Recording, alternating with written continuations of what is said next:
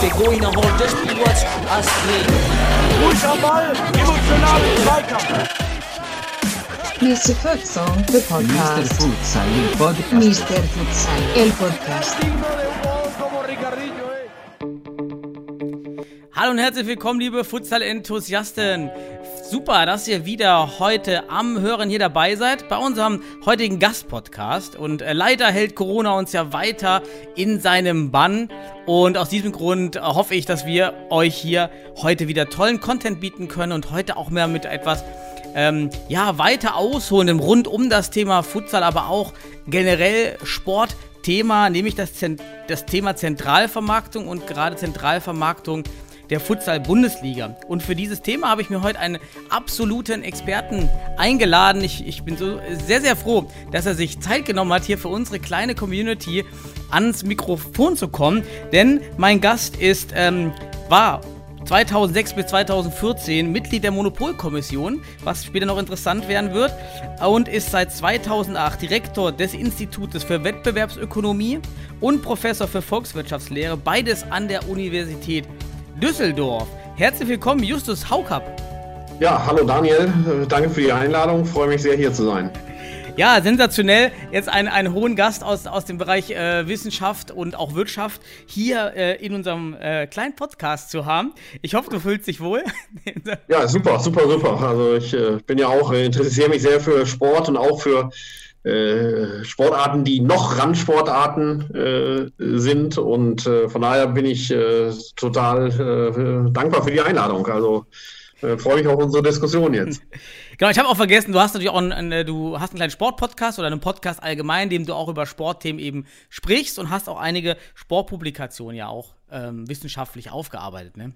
Ja, ich bin also ich bin äh, wie so fast alle Deutschen, ne? leidenschaftlicher Fußballfan natürlich, äh, jahrelanges Mitglied des FC St. Pauli. Die waren ja neulich hier im Podcast, äh, nicht, aber mehr der Fußballabteilung, wenn ich ganz, ganz ehrlich bin, äh, sozusagen. Aber ich interessiere mich auch sonst da. Du hast mir auch gesagt, du bist ja auch bei Fortuna Düsseldorf unterwegs. Mit denen hatten wir auch vor anderthalb Jahren, noch vor der Krise, ein Seminar zusammen, Ökonomie und Fußball. Äh, Und äh, das, wenn man sich für Wettbewerbsfragen interessiert, ich bin ja, interessiere mich ja für Wettbewerb in der Wirtschaft sozusagen, aber äh, Sport ist ja was, was eben auch vom Wettbewerb. Äh, Da liegt das irgendwie nahe, dass man das dann auch akademisch verbindet. Klingt nach einer unglaublich guten Kombination. Also ich freue mich riesig. Und ich würde einsteigen in das Thema, vielleicht auch, dass die Zuhörer ein Gefühl dafür bekommen, warum du hier die richtige Person bist, um über das Thema Zentralvermarktung zu sprechen. Vielleicht mit deiner Zeit ähm, bei der Monopolkommission. Das ist ja wirklich ganz, ganz spannend. Wie kamst du dorthin und was waren die Themen? Was macht man bei der Monopolkommission? Äh, Genau, die Monopolkommission ist ja kein Gremium, was jeder so kennt. Äh, Wenn man die Leute auf der Straße fragen würde, würden sie wahrscheinlich ähm, das Kartellamt vielleicht kennen. Äh, Die Monopolkommission ist erstmal ein Beratungsgremium für die Bundesregierung und das berät die Bundesregierung in allen Wettbewerbsfragen. Also das können auch Regulierungsfragen sein, wenn die was mit Wettbewerb zu tun haben. Und die hat dann eine ganze Reihe von Aufgaben, die Monopolkommission. Äh, Die äh, schreibt dann die Gutachten für die Regierung. Also zum Beispiel müssen wir oder mussten wir, jetzt bin ich ja nicht mehr Mitglied, aber alle zwei Jahre ein Gutachten schreiben, wie ist die Wettbewerbssituation im Telekommunikationsmarkt? Wie ist die Wettbewerbssituation auf dem Postmarkt? Wie ist die Wettbewerbssituation äh, im Schienenverkehr, also bei der Bahn? Wie ist die bei Strom und Gas? Das sind so Pflichtgutachten. Dann gibt es auch ein Hauptgutachten, da muss man sich so allgemein zum Zustand des Wettbewerbs in Deutschland äußern. Wie hat sich da die Marktkonzentration entwickelt der größten Unternehmen? Äh, dann gibt es auch einen Teil, da muss man beurteilen, macht das Kartellamt einen guten Job äh, im sozusagen Durchsetzen des Kartellrechts. Und man beschäftigt sich da auch mit so, sag ich mal, Sonderthemen, wo man sagt, da ist irgendwie auch was, äh, wo es über Wettbewerb nachzudenken gilt. Das können ganz äh, große und kleine Themen sein. Also wir haben da was geschrieben, mal ein großes Kapitel über Wettbewerb im Bankensektor, aber dann auch was über Wettbewerb bei Seelotsen. Ja, äh, also das kann groß und klein sein. Ähm, Wettbewerb Apotheken war so ein Thema, da haben sich die Apotheker riesig drüber gefreut. Ja, stimmt nicht ganz. Ja. ähm, und äh, wir haben auch äh, uns mal mit dem Thema Zentralvermarktung der Bundesliga äh, auseinandergesetzt. Ähm, und das war auch immer wieder mal ein Thema, weil das ja etwas ist, ähm, wo das Kartellamt auch regelmäßig eingreift. Äh, beziehungsweise die, das ist vielen vielleicht nicht so bewusst, aber die ähm, DFL jetzt, die kann ja nicht einfach so von sich aus entscheiden, wie sie die Pakete schnürt und äh, vergibt, sondern sie muss das immer mit dem Kartellamt klären, äh, ob mhm. das so okay ist, weil das Kartellamt sagt, das ist ja eigentlich ein Kartell, das sind doch 18 Vereine und wieso macht ihr da so eine Art Zentralvermarktung? Ja, das, äh, äh ist das überhaupt zulässig? Und dann gibt es da immer lange Runden, bis man sich geeinigt hat, wie das dann okay ist äh, und den Wettbewerb nicht zu sehr behindert mhm. letztendlich.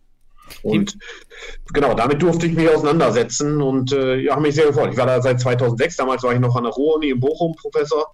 Äh, und ähm, das war, äh, da lernt man sehr viel über alle möglichen Dinge, von denen man nie was wissen wollte. also, also ein ganz breites Spektrum an, an Aufgabenstellung und eben im zentralen Fokus den Wettbewerb auf Märkten effizient und am Laufen halten, einfach gesagt. Wie kann er fair sein, ähm, wenn man das so ganz einfach sagen äh, kann? Genau, genau. Also das ist so Chancengerechtigkeit, sag mal, diskriminierungsfrei, äh, dass da äh, möglichst diejenigen, die am Wettbewerb teilnehmen wollen, sagen wir, die Angebote machen wollen, das auch können, mhm. letztendlich. Okay, ja, dann, ich würde das Thema Kartell Bundesliga, äh, Fußball finde ich total spannend. Würde ich gleich dann nochmal, ähm, wenn wir rübergehen zum Thema Futsal äh, Bundesliga, nochmal aufwerfen. Ähm, vielleicht dann noch deine Zeit am Institut für Wettbewerbsökonomik. Das ähm, hört sich ja auch für Außenstehende erstmal so extern von der Universität an, aber ist an die Uni angeschlossen und was macht ihr da so?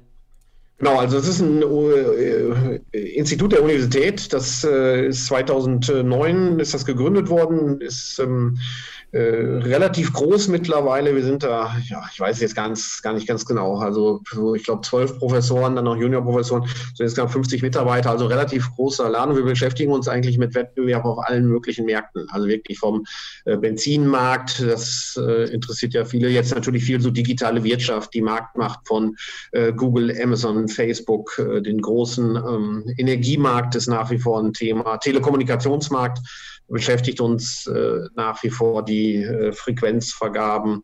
Ähm, das sind also alle Wettbewerbsthemen, gibt es in vielen äh, Bereichen. Äh, tatsächlich ähm, mit einem Mitarbeiter von mir, der interessiert sich auch für äh, sehr für äh, Sport, kommt übrigens aus Duisburg, da wo du also äh, mhm. bis neulich noch warst, ähm, äh, leidet mit dem MSV und äh, der interessiert sich auch sehr dafür. Da haben wir jetzt noch ein paar Papiere neulich mal geschrieben über sozusagen Corona-Einflüsse auf den Heimvorteil etwa ähm, solche Sachen, das interessiert uns dann auch am Rande. Und ähm, ja, also allgemein kann man sagen, die Regulierung von Märkten ist das, äh, ist das Thema im Großen und im Kleinen und das macht man theoretisch und viel natürlich mit Daten auch, aber zum Teil auch experimentell.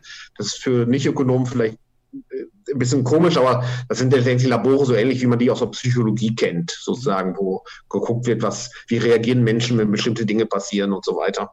Äh, also das, das machen wir an der Uni und äh, ja, bilden natürlich auch jede Menge äh, Studierende aus. Äh, in, ja, in allen möglichen Studiengängen, also vor allen Dingen natürlich in Volkswirtschaftslehre, aber auch Betriebswirtschaftslehre, aber mittlerweile auch in PPE, Philosophy, Politics und Economics, äh, also bunt gefächert und in dem Sinne bin ich ganz normaler Hochschullehrer da. Okay, ja, das äh, klingt auch nach der perfekten Verbindung ja auch mit, mit Image Sport, wie du schon gesagt hast, weil sich dann doch viele Elemente der, der allgemeinen Wettbewerbsökonomik auch im Sport dann eben wiederfinden. Und äh, schön, das Papier habe ich gesehen zur Corona-Thematik. Das ist ja gerade bei vielen Sportthemen so schön, weil wir dieses Feldexperiment haben. Ja, wie, wie reagiert der Markt und die Sportler auf, diese, auf diesen Lockdown? Da, da kommen ja gerade ganz viele Themen hoch und dann bist du ja gerade so voll im Saft der, der Sportökonomie jetzt, wenn ihr gerade angefangen habt. Und äh, da würde ich jetzt den Schwenk machen äh, zum Futsal. Was ja. wusstest du denn, bevor ich dich angefragt habe für diesen Podcast, was wusstest du über Futsal? Ich wusste so gut wie gar nichts, ehrlich gesagt. Ich hatte das mal ab und zu gehört und irgendwelche Freunde hatten das mal ab und zu erzählt, da gibt es sowas wie Futsal, dann fragte was ist das denn und so weiter. Aber ähm, ich muss offen zugeben, aber jetzt diese ganzen aktuellen Entwicklungen, die, die habe ich überhaupt nicht verfolgt. Also ich wusste zum Beispiel überhaupt nicht, dass es jetzt eine Bundesliga äh, tatsächlich gegründet werden äh, soll oder gegründet wird. Das war mir nicht bekannt. Auch nicht, dass es so ein Ausmaß an Professionalität dann doch schon angenommen hat tatsächlich. Das äh, war mir auch, ich dachte, das wäre noch sowas wie äh, weitgehend, also ich hatte das mir vielmehr noch als Hobby vorgestellt, so wie, naja gut, äh, ich weiß gar nicht, was der richtige Vergleich ist äh, letztendlich, ja, so wie, äh, also weil die E-Sports sind ja auch schon hochprofessionell und selbst Beachvolleyball und so weiter ist ja hochprofessionell, also es gibt ja wahrscheinlich gar keine Sportarten mehr, die nicht hochprofessionell sind, aber ich hatte das tatsächlich noch viel mehr als so. Ich sag mal, Feierabendsport mhm. äh, verortet. Ja, das ist natürlich ganz spannend, die externe Sicht für uns aus der Community, weil wir haben ja die rosarote Brille auf und leben in unserer Futsalblase und äh, fühlen uns natürlich immer, ja, der Sport hat so viel Potenzial und jetzt für mich auch ganz spannend so für jemanden, der eben auch äh, auf einer anderen Ebene auch mit Sport in Verbindung steht, Interesse hat, auch äh, Sportprojekte in der Uni fördert, dass das Thema Futsal ja gar nicht ankommt, was man auch völlig verstehen kann wenn man eben auch noch nicht in der Presse ist, wie wir es ja sind im Futsal. Und jetzt wollen wir die Bundesliga, hast du schon angesprochen. Und vielleicht für dich auch nochmal als Recap und auch für die Zuhörer, ähm, was eben jetzt mit der Bundesliga kommt. Also wir wollen zehn Teams stellen, die Futsal-Bundesliga Start, ja, ist ungewiss zwischen September und Dezember. Und ein Hauptmerkmal dieser ähm, dieser Futsal-Bundesliga ist die Zentralvermarktung. Die wurde schon in den DFB-Futsal-Regularien so festgeschrieben und ist damit erstmal ähm, ja, festgelegt. Und ähm, das betrifft die Streaming-Rechte vor allen Dingen. Es geht jetzt nicht darum, auch um die Zuhörer, dass jetzt äh, welche Trikotsponsoren haben die Teams, sondern es geht dabei darum, wer hat die Rechte an der TV oder Streaming-Vermarktung. TV, so weit sind wir noch nicht. Ja, ja. ja. So, darum geht's. Und ähm, das hat zwei, zwei Hürden. Einmal, es gibt noch keinen wirklichen Rückfluss an Geldern, weil eben auch, wie du schon sagst, auch in der Praxis das Thema Futsal gar nicht so da ist. Und damit ähm, ist es jetzt vorgesehen, event voraussichtlich keine Rückläufe für die Teams zu geben, aber alle Teams müssen die Streaming-Rechte abgeben. Aber der DFB plant auch nicht jede Partie zu übertragen, beziehungsweise ist sich noch nicht sicher, ob er das finanzieren kann. Also manche Teams könnten ohne Stream bleiben. Und aus, das ist bei uns in der Community gerade ein Riesenthema, wo wir, wo viele Vereine halt eben hadern und ähm, sich überlegen, gut, ähm, ist das so okay, kann man das so machen, was, was kann man anders diskutieren? Da würde ich jetzt ähm, in die fachliche Diskussion einsteigen mit dir äh, zum Thema Zentralvermarktung und äh, vielleicht ein Aufschlag, das hatte ich auch einmal im Podcast mal so laienhaft versucht nochmal zu erklären, Kartellproblematik Sport. So, warum ist eine Sportliga und damit auch die Futsalliga ein Kartell? Ähm, ja, also das ist, äh, das ist tatsächlich nicht völlig unumstritten. Ähm, aber ähm, es ist ja die Sicht zumindest des Bundeskartellamts ist oder auch der Europäischen Kommission, also das sind die, die obersten äh, Kartell- und Wettbewerbsbehörden, dass die eigentlichen Veranstalter äh, der Spiele die Vereine sind. Mhm. Ähm, und damit haben die Vereine eigentlich auch das Recht an den Medienrechten. Ähm, und ähm, wenn die sich jetzt entscheiden, äh, freiwillig, dass sie die nicht getrennt vermarkten, sondern dass sie das alles zusammentun, ähm, dann sagt man, gut, das ist ja eine Absprache, äh, das gilt als äh, Kartell, eben wenn man, äh, also so ähnlich wie wenn jetzt die äh, ich weiß nicht, irgendwelche äh, Erzeuger sich beschließen würden, dass sie nicht mehr einzeln vermarkten und zusammen vermarkten, man sagen, ist auch ein Kartell, oder wenn die Supermärkte sagen würden, sozusagen, wir organisieren den ganzen Verkauf gemeinsam, äh, dann ist das typischerweise schlecht für den Wettbewerb, muss es aber nicht immer sein. Deswegen gibt es auch Ausnahmeregeln, wo man sagt, Kartelle können auch zulässig sein. Da ist dann immer eine ganz wichtige Bedingung, dass auch der Verbraucher davon einen Vorteil hat. Also der Endkunde, das wäre hier also in dem Fall der Zuschauer, äh, müsste man also argumentieren, dass der auch einen Vorteil von dieser äh, Kartellierung hat, dann ist das äh, zulässig. Deswegen äh, gibt es beim Fußball etwa, da spielt das ja eine große Rolle letztendlich, weil da ist es ja so anders als beim Futsal oder bei vielen kleineren Sportarten, dass sich die Fernsehsender um die Rechte reißen. Mhm. Ja, bei den kleinen Sportarten ist es ja eher ein bisschen anders. Das sagen wir, wenn ich jetzt Basketball äh, bin oder äh, Volleyball, dann versuche ich ins Fernsehen reinzukommen. Äh, in die Medien ist nicht so, dass die äh, Sender sich reißen darum, meine Spiele zu übertragen, sondern umgekehrt. Ich versuche da reinzukommen, weil wir sagen ja ökonomisch, das sind mehrseitige Märkte. Sozusagen, wenn ich viele Zuschauer habe, dann kriege ich auch Werbeerlöse äh, letztendlich. Und deswegen wollen die ja ins Fernsehen, unter anderem natürlich, damit man Fans gewinnt, aber auch damit man bessere Sponsoren und Marketingmöglichkeiten äh, hat. Da ist also die Lage ein bisschen anders sozusagen. Aber beim Fußball ist es eben so, alle reißen sich darum. Und deswegen da da ist immer die Situation so, dass das Bundeskartellamt sagt, naja, wenn ihr alles zusammen nur vermarktet, dann haben wir ein bisschen Angst, dass der Wettbewerb im Fernsehmarkt leidet. Mhm. Ja, Fußball ist so wichtig. Ähm, da war früher immer die Idee, vielleicht könnte sich in Deutschland ja auch mal ein zweiter Kanal etablieren, zweiter Pay-TV-Sender. Leo Kirch wollte das natürlich nie. Der wollte immer, dass es nur Premiere gibt. äh, und hat deswegen ja auch immer schön sozusagen dem FC Bayern so eine Art Stillhalteprämie damals noch gezahlt, damit die nicht für die Einzelvermarktung stimmen, ja, sondern schön bei der Zentralvermarktung bleiben. Äh, das hatte die, die, das Manager-Magazin ja schön aufgedröselt. Oh, die, Gesch die Geschichte kenne ich noch gar nicht. Nee, kennst du die nicht? Nee, die das war, das ist relativ lange her. Ja, der FC Bayern München ist ja sehr an der Einzelvermarktung interessiert, mhm. weil die sagen, da würden wir eigentlich mehr Geld rausbekommen, als wenn das die DFL macht. Aber Leo Kirch wollte das natürlich nicht oder Premiere, weil die sagten, die haben ja gar kein Interesse, dass man ein zweiter Fernsehsender Fußballspiele zeigen kann. Wir wollen das alleine haben.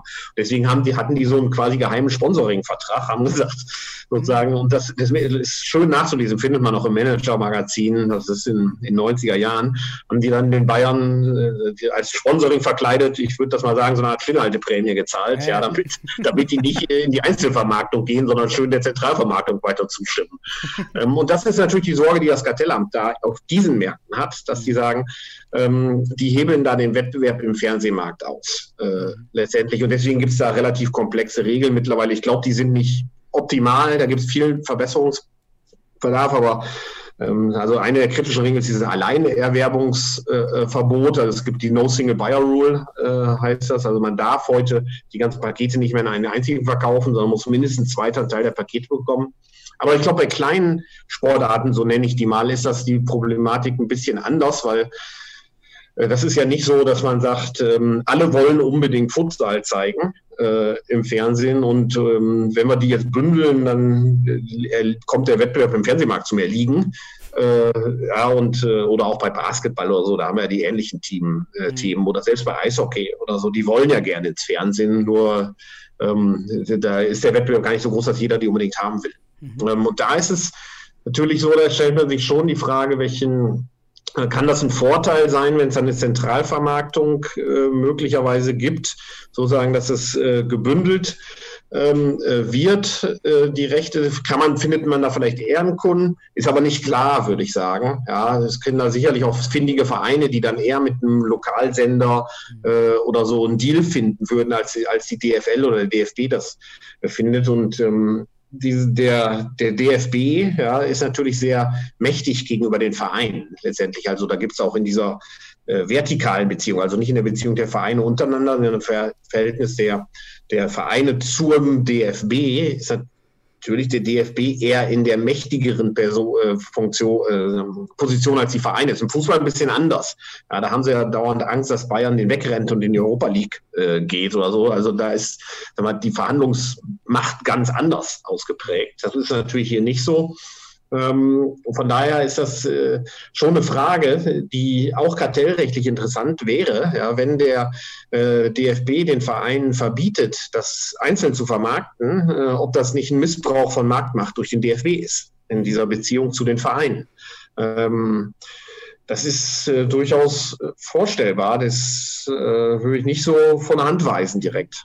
Ist es denn um äh, fest oder zu sagen, dass es ein Kartell vorliegt, von Relevanz, wie groß der Markt ist? Oder ist es, weil der, man könnte ja denken erstmal, okay, der Futsalmarkt ist so minimal klein, das ist kein Kartell, weil er so klein ist, oder ist es unabhängig von der Größe? Das, das ist, das ist erstmal unabhängig davon. Also es gibt ja auch so schöne Fälle, äh, wie das, äh, das Eisdielenkartell in Tübingen oder so, wo irgend so ein, einer von den Eis die dann Besitzer mal gesagt hat, wir haben uns geeinigt, dass der Preis jetzt um 20 Cent hochgehen muss. Da werden die natürlich schon hellhörig. Ja, und dann, gut, da kam dann die Landeskartellbehörde in dem Fall, die gibt es nämlich auch noch, und gesagt, hör mal zu, das ist ein Kartell oder es gibt so schöne, das Hannoveraner Dönerkartell. Also es gibt auch kleinere Kartelle. Wir hatten in Immenau eins. Ich habe in Immenau studiert und dann haben äh, fünf Dönerläden hatten, an, äh, hatten ähm, Zettel an ihre Scheiben geklebt. Hiermit erhöhen wir zum 1.1. unsere Dönerpreise um 50 Cent. Folgende, folgende Läden machen mit.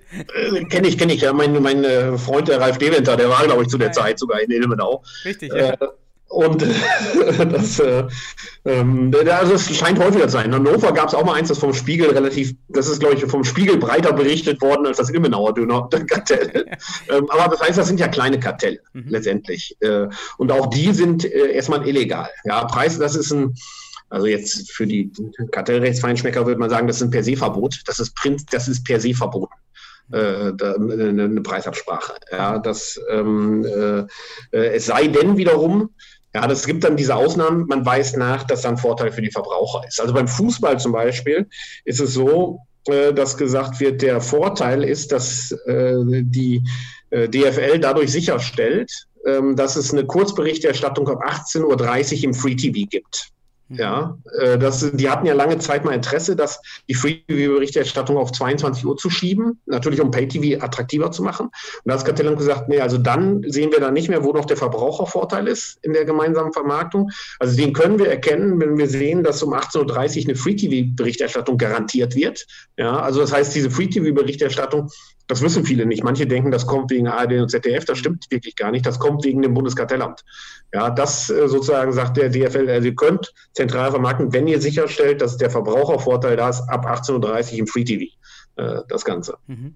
Ja, und das akzeptieren die dann, sagen, da ist ein Verbrauchervorteil, äh, wenn das garantiert werden kann. Äh, das würde bei der Einzelvermarktung nicht mehr unbedingt gegeben. Dann wird vielleicht Bayern sagen, nichts mehr im Free TV ab 18.30 Uhr, unsere Spiele erst ab 22 Uhr, dann können wir viel mehr aus dem Pay TV recht rausziehen. Ähm, also von daher ist das sozusagen hier das Abkommen, sag ich mal, wo der Verbrauchervorteil erkannt wird. Und ähm, es gibt ein paar andere Themen, die mal diskutiert werden. Konferenzschaltung äh, etwa, das ist natürlich auch in der Einzelvermarktung ein bisschen schwieriger zu organisieren. Ja, es gibt ja Zuschauer, die wollen gerne eine Konferenzschaltung sehen. Ähm, also da kann ich ja fast gar nicht mehr eine Einzelvermarktung machen. Da muss ich irgendwie eine, Ko da, da muss ich ja irgendwie eine Kooperation erzeugen, äh, damit das läuft. Ähm, beim Futsal wiederum sind, das, sind die Themen ja anders gelagert, äh, würde ich sagen, weil es da nicht so ist, dass man sagt, die ganze Liga oder die DFB ist schon so in so einer starken Position, dass er dem Fernsehsendern diktieren kann, was die jetzt zu tun und zu lassen haben. Das so, Gegenteil, ja. ist wirklich das Gegenteil, ja klar. Ja, das ist das Krasse, äh, nicht? Es ist völlig klar, dass die Verhandlungsmacht, äh, ähm, das ist wahrscheinlich so ein bisschen wie im Lebensmitteleinzelhandel, sag ich mal so. Wenn Nestle mit Edeka verhandelt, ja, dann würde ich sagen, dann, dann ist die Verhandlungsmacht bei Nestle. Ja, oder Ferrero ist noch krasser. Ja, wenn die sagen, ihr kriegt kein Nutella mehr, das ist eine Katastrophe für einen Lebensmittelhändler. Ja, aber wenn dann irgendwie so der, der Bäcker XY kommt, der sagt, ich, ich würde gerne Brot verkaufen, dann sagen ja, also, da, also ja, das ist die Verhandlungsmacht dann bei, beim Lebensmittelhandel, ja. Ähm, und so ist es wahrscheinlich. Futsal ist eher der Bäcker, ja, und äh, der, die DFL ist Nestle. Ja, okay. Futsal ist der Bäcker, ist auch nicht. Aber der ist der hart arbeitende Bäcker. So ist ja auch. Der ehrliche Handwerker, ja, genau. ähm, und ja, genau, jetzt, hab, jetzt hast du ja schon äh, ausgeführt, dass eben äh, in der Bundesliga, dass das da den, diese Ausnahmeregelung gibt oder diese Argumentation zu sagen, wir können das zulassen. Weißt du, wie das in anderen Sportarten, Handball, Basketball, äh, Volleyball ist? Gibt es da eine Zentralvermarktung überhaupt? Ich habe da bin ich jetzt auch selber gar nicht informiert. Ich bin mir gar nicht sicher, ob es die. Äh, ich, ich, weiß, dass es ähnliche Themen in anderen europäischen Ländern gibt, aber das ist immer das Thema mit der Hauptliga. Also ich weiß, die Finnen hatten mal ein Thema mit Eishockey, das war, weil da ist Eishockey, was bei uns Fußball ist. Mhm. Äh, aber ich ähm, äh, wüsste jetzt, ich bin mir gar nicht sicher, wie etwa die Handballrechte oder die Basketballrechte. Ich sehe natürlich, dass die, äh, die, die Basketball lief zumindest bis vor kurzem immer noch bei der Telekom äh, als in diesem äh, Paket da, was man da irgendwie mit kaufen konnte. Ähm, und die, beim Handball bin ich mir gar nicht mehr sicher, wie das, ob die zentral vermarktet wird. Ich vermute fast, dass es äh, äh, der Fall ist. Ähm, aber ich, ich, ich ähm, habe den Eindruck, dass bisher das Kartellamt da nicht ähm, sich drum gekümmert hat. Ähm, wahrscheinlich, weil das Kartellamt auch immer den Fokus hat, ähm, stört das den Wettbewerb unter den Fernsehsendern oder unter den mhm. Medienanstalten, sagen wir mal so. Äh, und das ist wahrscheinlich bei den kleinen Sportarten nicht gegeben, weil die sagen, das ist nicht so was Wichtiges, ja, dass man sagt, da kann ich einen anderen mit erhebliche Marktanteile abjagen. Ja, beim Fußball ist ja ganz klar so, wenn ich Fußball zeige, jage ich dem anderen Sender die Marktanteile ab. Äh, also wenn jetzt das zu äh, The Zone gegangen wäre, ja, das ist für Sky natürlich ein Problem und umgekehrt. Ja, und das ist sicherlich, wer jetzt die Futsalrechte kriegt, ob das jetzt The Zone oder Sky ist, das wird da keine wahnsinnigen Veränderungen in den Abozahlen äh, generieren. Da müssen wir uns nichts vormachen. Ja. Jetzt, jetzt überlege ich gerade, wie man, ähm, was ja im Futsal das Besondere sein wird bisher, so wie es geplant ist, ist, dass die Vereine das, das Recht eben abgehen zu, abgeben zum Stream, es aber eventuell nicht von allen Spielen einen kompletten Livestream gibt. Ähm, vielleicht von allen Spielen Highlights, aber nicht von allen Spielen Livestream. Also so wie es bisher aussieht, könnten die Vereine eben deshalb die Chance verlieren, ihr Spiel zu zeigen, was auch für die gerade, weil es ja sehr regional ist, für viele Vereine eigentlich schwierig wird, den Futsal zu verbreiten, wenn man die Spiele nicht live hat. Ist das jetzt auch so eine, so eine Sache, was das eigentlich kritischer macht, diese Kartell- oder diese Zentralvermarktungssache?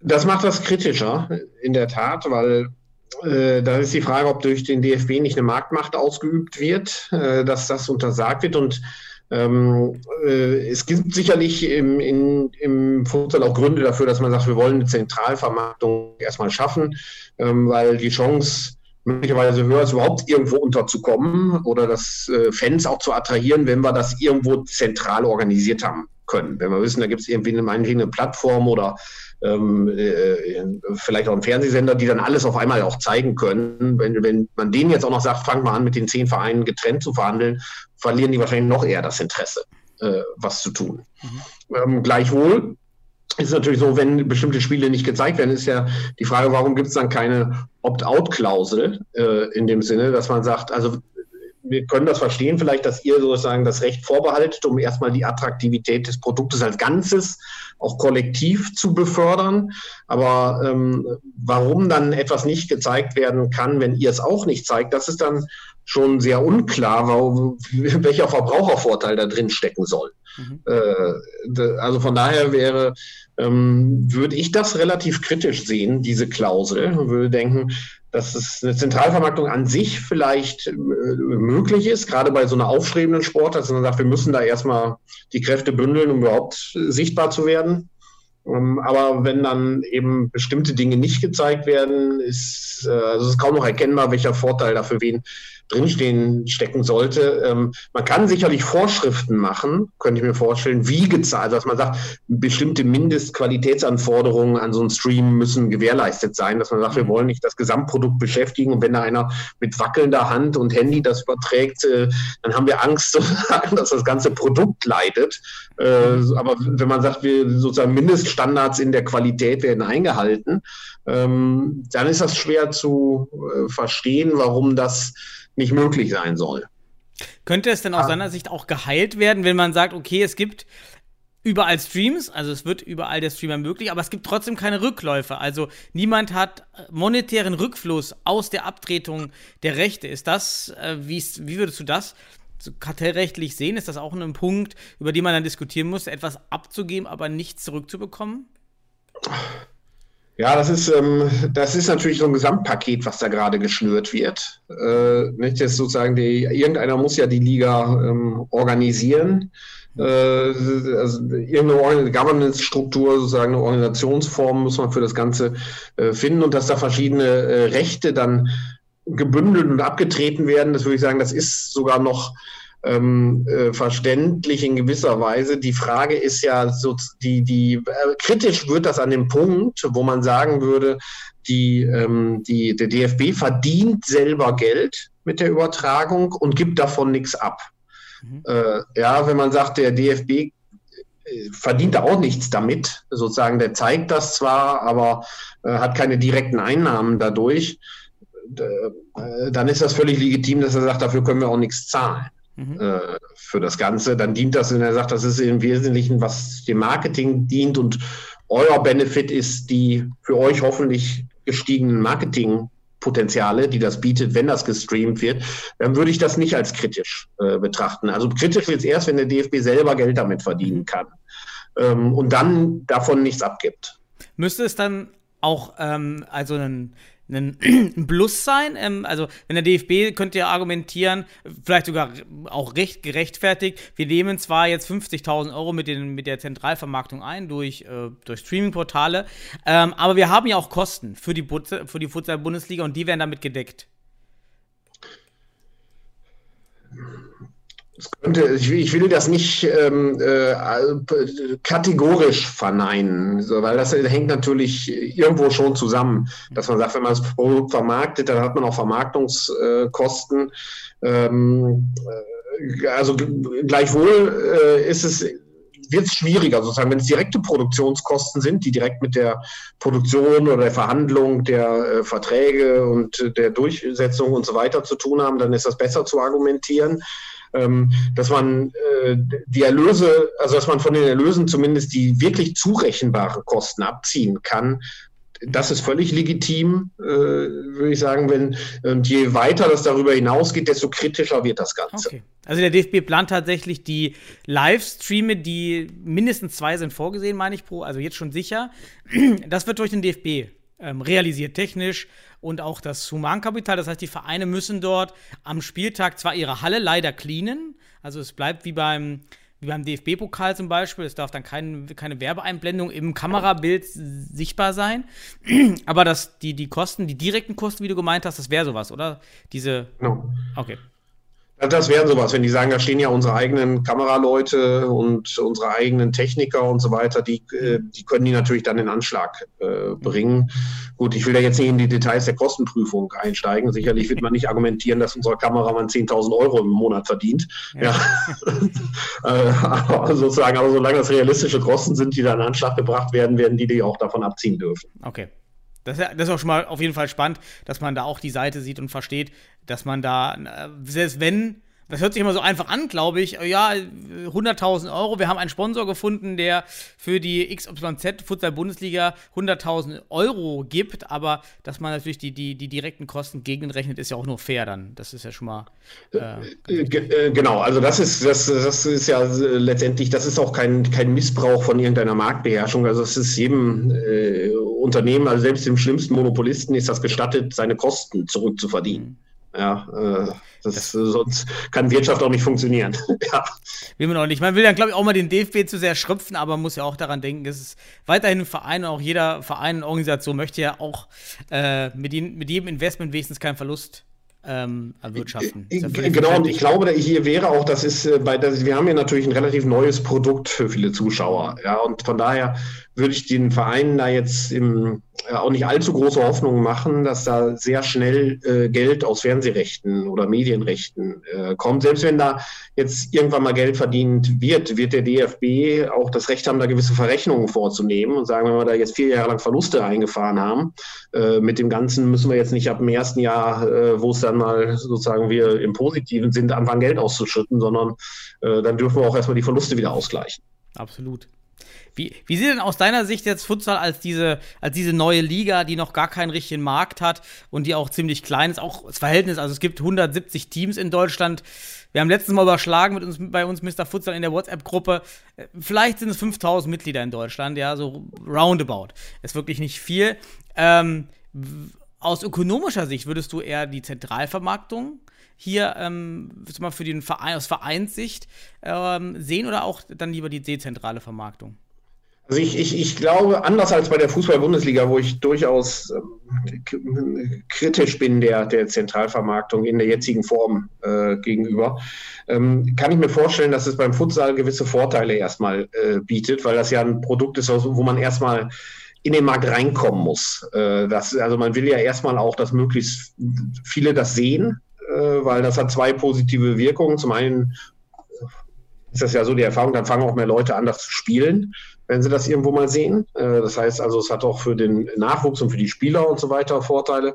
Äh, zum anderen ähm, generiert das dann irgendwann auch bessere Marketingmöglichkeiten, äh, selbst wenn die nur so lokal sein sollten. Ja, also selbst wenn man das jetzt nur hier, äh, jetzt sind wir hier beide hier in Düsseldorf sozusagen bei Antenne Düsseldorf äh, gezeigt, sozusagen, äh, oder äh, irgendwo, auf, es gibt ja genug Lokale, ja, Franken TV und äh, was weiß ich, es gibt alle möglichen lokalen Fernsehsender, Berlin TV und so weiter. Ja, also wenn das da irgendwo gezeigt, das hätte natürlich schon, da hat man schon mal lokale Vermarktungsmöglichkeiten. Äh, auch im Internet muss man, das ist vielleicht sogar heute noch viel wichtiger, wenn man sagt, das wird dann irgendwo gestreamt und so weiter. Also und dafür ist es natürlich schon wichtig, glaube ich, bei vielen, dass es so eine gewisse Homogenität und Wiedererkennung wird. Also wenn jeder das völlig anders macht, ja, die einen sagen, wir machen das jetzt mit ganz toll, irgendwie mit vielen Kameras und super professionell und die anderen machen es dann doch eher so, sagen wir, da kommt die Filmgruppe von der Uni, die probiert das jetzt mal. Ähm, das, das kann natürlich sehr schnell unprofessionell wirken und man das gerade am Anfang sagt, wir wollen dafür eine gewisse Vereinheitlichung im mal, Auftreten äh, Sorgen, äh, sag ich mal so, und auch Garantien abgeben, dass alles gezeigt werden kann, da kann das klar, also gerade am Anfang, glaube ich, Vorteile bieten, die mhm. äh, Zentralvermarktung. Und ich denke auch gerade in den Verhandlungen kann das Vorteile bieten, wenn man sagt, guck mal, wir können dir das ganze Paket anbieten. Ja, wir können dir jetzt garantieren, du kannst alles zeigen, was du willst, sozusagen, und du kannst da was drumherum aufbauen.